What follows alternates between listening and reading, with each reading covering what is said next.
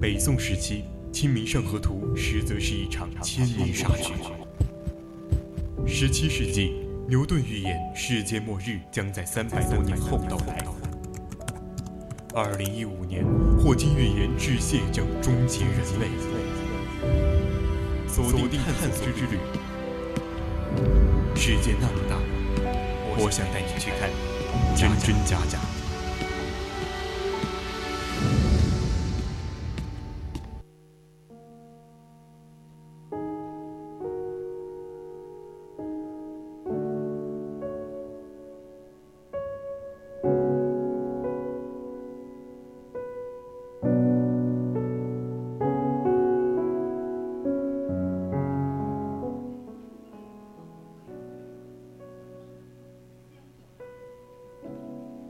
青春调频与您共享，亲爱的听众朋友们，大家好，我是主播娄瑞涛，欢迎您继续收听 VOC 广播电台为您直播的《百科探秘之探索之旅》。今天的探索之旅将带你了解的是陈子昂。在此之前，千万不要忘了加入我们的 QQ 听友私群二七五幺三幺二九八，或者到荔枝 APP 上与我们进行互动。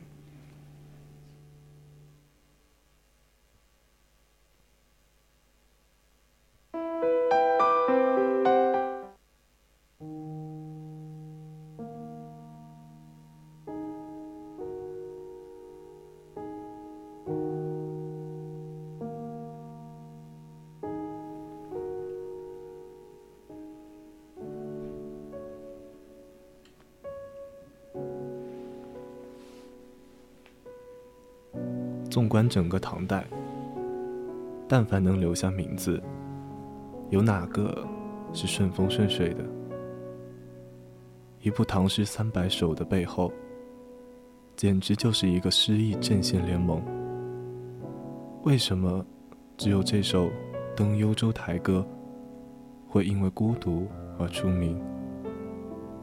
我们今天就来讲讲陈子昂和他那个时代。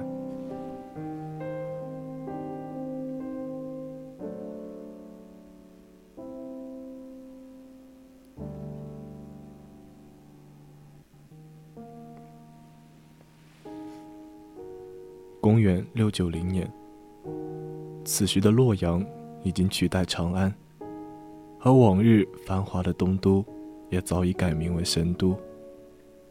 神都的西北角是整个洛阳地势最高的地方——紫薇城。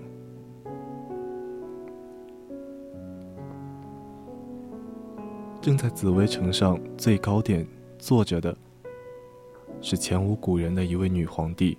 武曌，太仆卿来俊臣启奏说：“今天有人报告，说某位大臣讲了大逆不道的话。又有谁要进诏狱了？他真的有罪吗？但这已经不重要了。来俊臣说有罪，那么他就有罪。这似乎已经成了近几年的日常。”没人敢说话，谁都不想受牵连。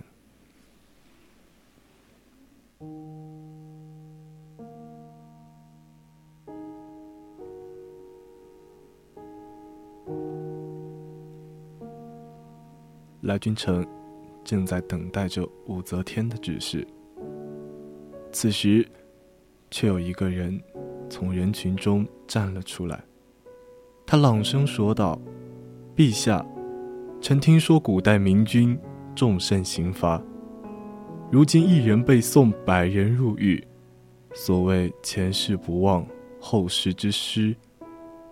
陛下为何不尽承天意，以责恤人呢？虽然站满了人，可声音却像一个弹球，在偌大的宫殿里来回反弹，打碎了群臣的沉默。众人转头观望，试图寻找声音的源头。此时，一道强烈的阳光照进了宫殿。一个逆光的身影站在队伍的末尾，仿佛披着一层佛光。来俊臣努力眨了眨眼睛，看到了一个三十不到的年轻官员。阳光把他的影子拉得老长，仿佛一个巨人，无所畏惧。他叫陈子昂，是一名皇家图书馆管理员。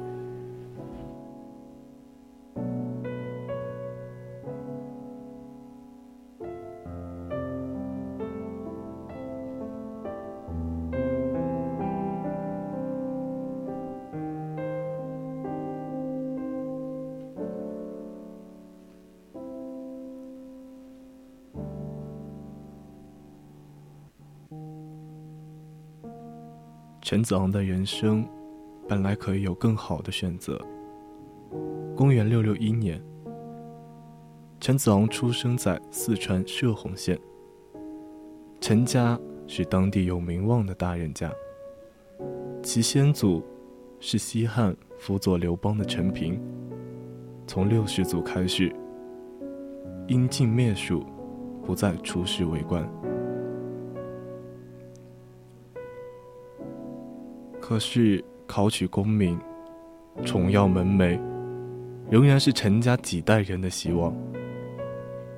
陈子昂的父亲陈元敬能力有限，只是相供明镜着地，只好寄希望于下一代。陈元敬经常会和家族里的小辈谈起先祖的功绩，可陈子昂从没想过读书。只想成为一名侠客。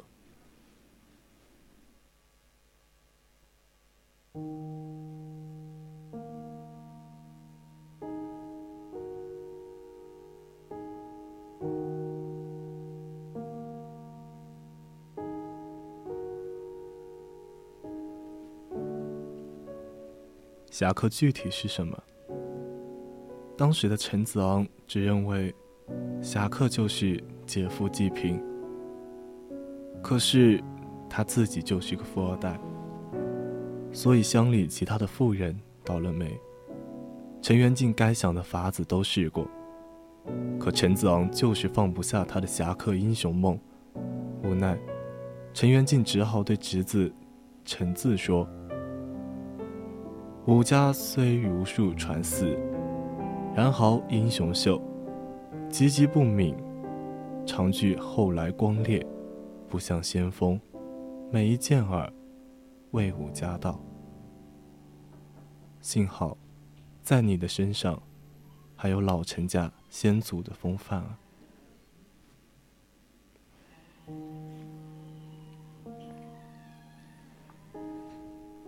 也许是陈字的死，触动了陈子昂。也许。是他成为了家族唯一的希望。陈子昂在十八岁的时候，解散了他的侠客团伙，独自动身，前往长安国子监读书。他可能是个天才，因为和大部分诗人相比，他的科举生涯都算是相当顺利。虽然考了三次。才考上进士，但他读书也不过三年，这就相当于一个中学都没念完的人，复读了三年，他就考上了清华大学。然而，大部分考生虽然中了进士，也要等机会才能当官，等个五年八年的。也很正常。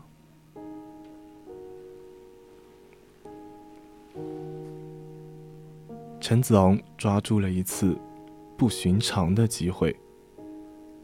公元六八三年，也就是陈子昂进士及第的前一年，大唐发生了一件大事：唐高宗李治驾崩了，继位的是唐中宗李哲。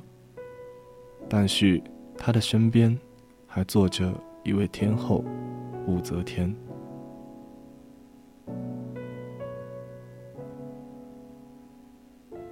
李治死前留下了两句话，其中一句是：“苍生虽喜，吾命危笃。天地神旨，若延吾一两月之命，得还长安，死亦无恨。”而另一句是：“军国大事有不决者，兼取天后禁制。”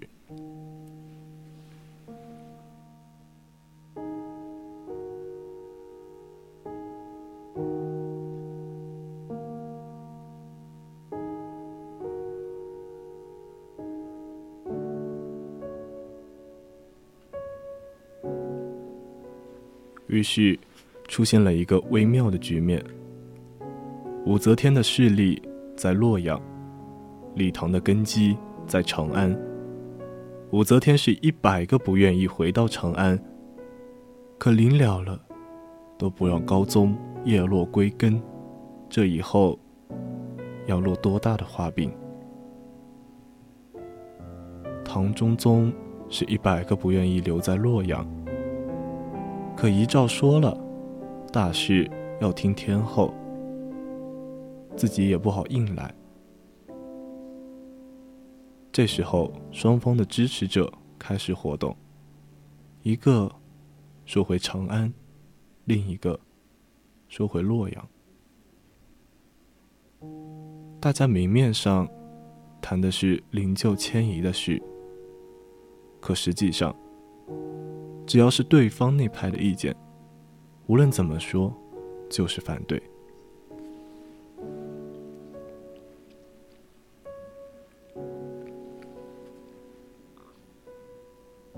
就在此时，有个人上了一份奏书，打破了这个僵局。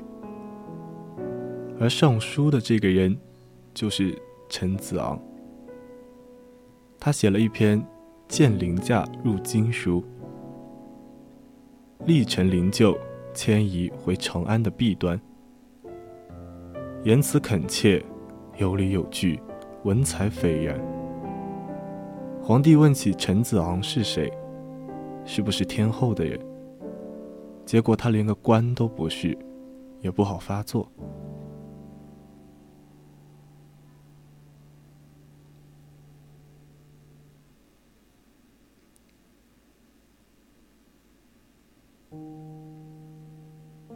武则天也看到了这篇文章，但是没几天，陈子昂的这篇文章已经传得洛阳城人人皆知。最后，朝廷仍然留在了洛阳，武则天亲自接见了年轻的陈子昂。那一年，陈子昂成为了灵台正字，虽说只是个正九品下的小官。但由于受到了天后的器重，一时风头无二。也就在同年，唐中宗被人从宝座上拉下马，只当了三十六天的皇帝。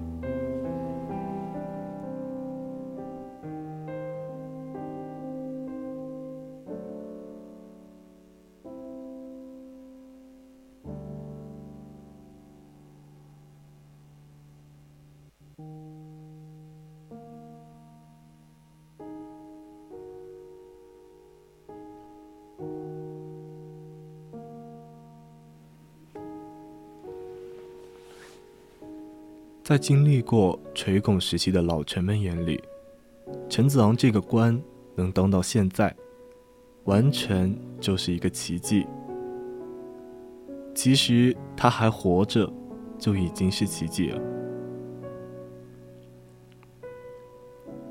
当年执行任务的禁卫军中，有几个士官领了赏钱，就去酒楼喝酒，可能是喝多了。其中一人发牢骚：“那么大的事，才给这点封赏，早知道就拥护庐陵王了。”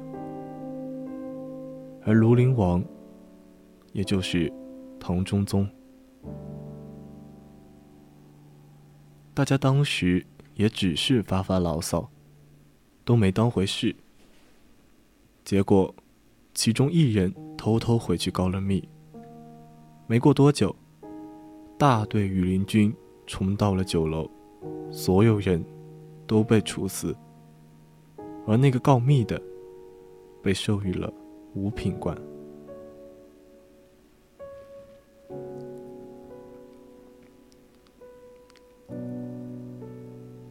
这事情很快就传遍了洛阳，没人关心被处死的禁军，人们只知道告密就可以升官发财。《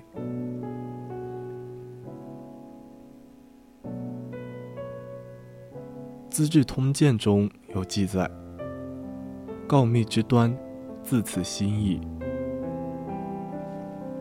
而在告密这件事上，最有天赋的那个人，名叫来俊臣。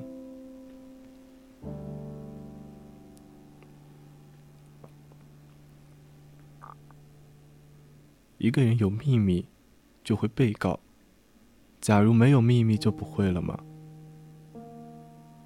来俊臣会想尽办法罗织罪名，为此，他还将他的方法系统化的整理出来。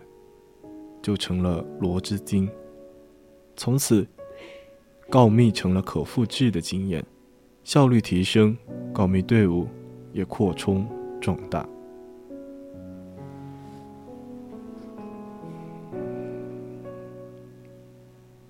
有一段时间，整个洛阳城生意最好的就是棺材铺，有的大臣早上上朝，下午就被杀了。导致后来大家都得提前准备好棺木，以免排不上号。在这种情况下，敢于说真话是需要勇气的。陈子昂本以为这是最好的时代，而武则天就是自己的伯乐。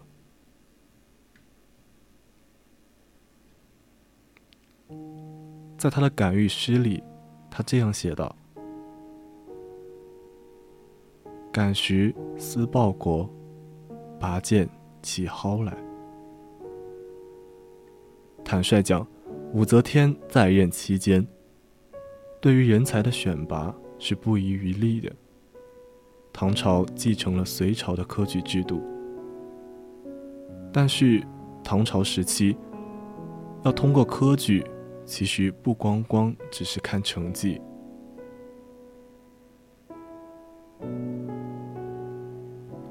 其中有一个重要的途径，就是干谒行卷。所谓干谒，就是把自己写的诗，提前拿给考官过目。考官如果觉得不错，那在阅卷时看到考生的名字，自然也就会有印象。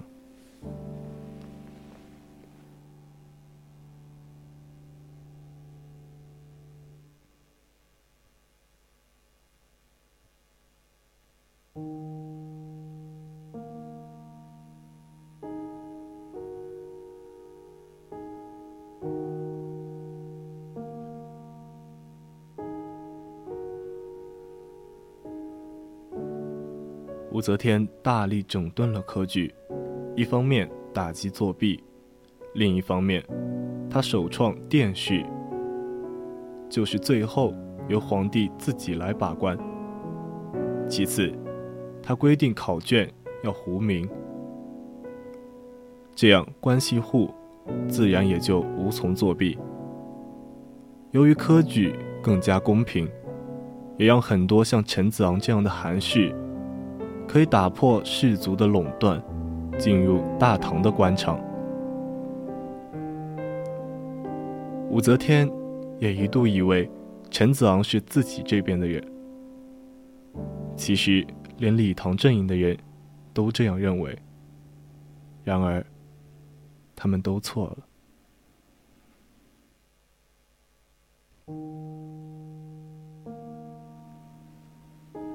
侠之大者。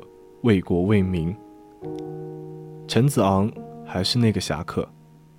对于武则天任用酷吏、屠戮功臣，陈子昂没少提过意见。他还写诗直接抨击武则天任用小人酷吏，以至于连亲人之间都要互相陷害。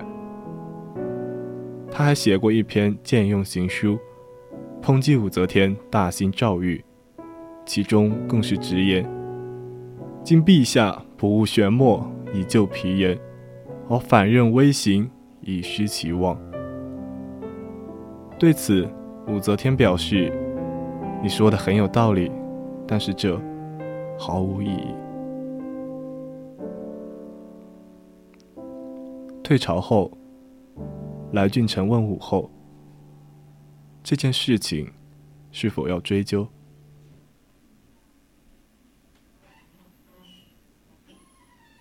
就按你的意思办吧。”武后随后说道。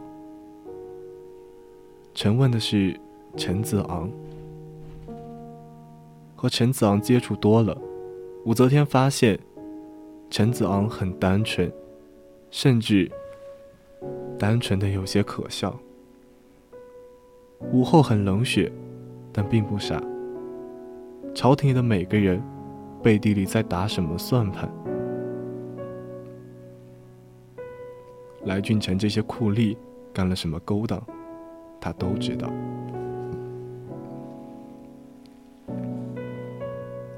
可是陈子昂这个人有什么说什么，一点都不加掩饰。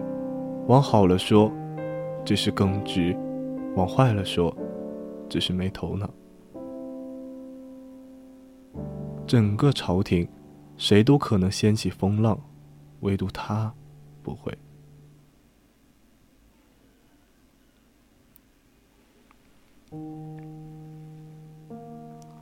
对于武后来说，陈子昂就是一个花瓶，证明武后会听取意见的花瓶。这一年，陈子昂终于也进了诏狱，虽然他很快就被释放出来，但却没有再得到召见。不过很快。陈子昂又得到了一个机会。公元六九六年，帝国东北部的契丹部落发生叛乱，武则天派去平定的将领高达二十八人，外加一个安抚使武三思。之所以派这么多人，不是因为唐军兵强马壮，而是朝中无人可用，名将们要么已经被杀了。要么还关在教狱里。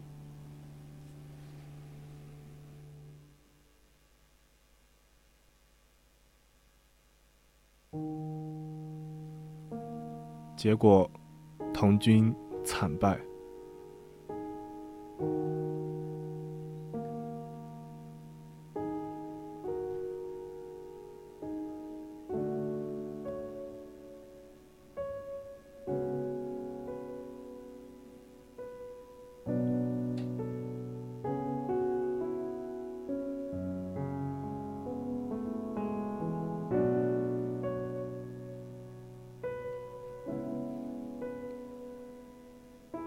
在某一天，陈子昂似乎看到有一群人从他身边走过，意气风发，神采奕奕。其中有人朝他挥手，招呼着他一起走上了黄金台。他激动的还礼，抬起头来，却发现四周空无一人。天色渐渐暗了下来。城墙上只有他一个人，风吹来一阵孤独，夹杂着些许忧愁，些许惆怅。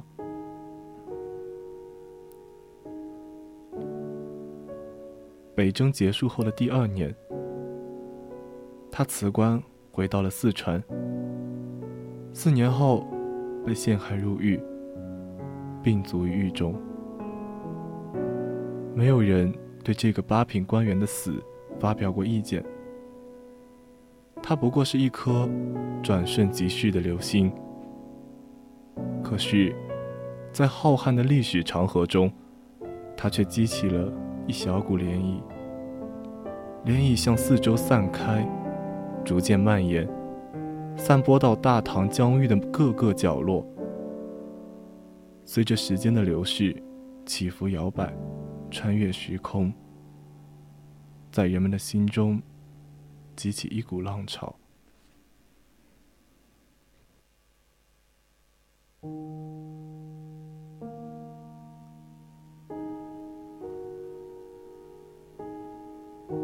本期文章转载于网络，今天的探索之旅到这里就结束了。我是主播娄瑞涛，我们下期节目再见。